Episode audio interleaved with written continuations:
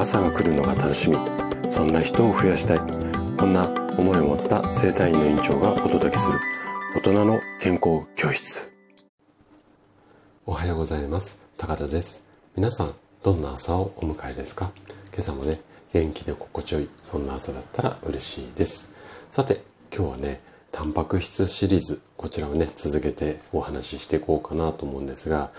今日からねあの、ちょっとこう内容っていうかテーマを少しこう変えてお話をしていきます。で、これまで聞いていただいた皆さんは、タンパク質っていうのが体に大切なのっていうのはもうなんとなく分かりましたよっていう状態だと思うんですよね。で、そもそもね、タンパク質ってどんなものなのかだとか、どんな働きをしているのか、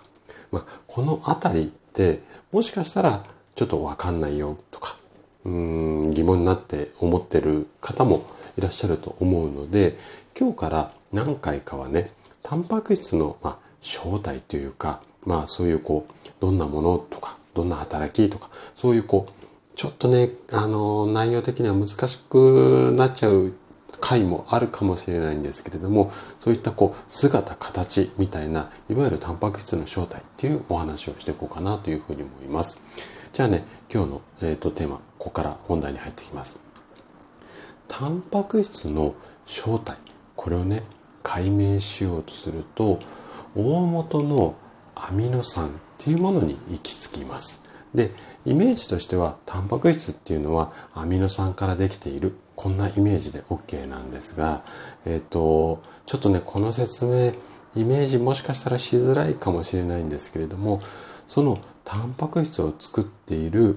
あのアミノ酸が10種類から1000種類ぐらいがこう紐状につながってその紐がいろんな形になっている。これがタンパク質の正体なんですね。でこの紐がパッと見はこうぐちゃぐちゃになってるようなんですが実はきちんとした法則にのっとって、まあ、形になっている。例えば、紐が2本3本あって丸になったり三角になったり四角になったりそんなイメージで OK なんですけれどもこういったいろんな形にはなっていると。でこの紐の構造つながり方だけでも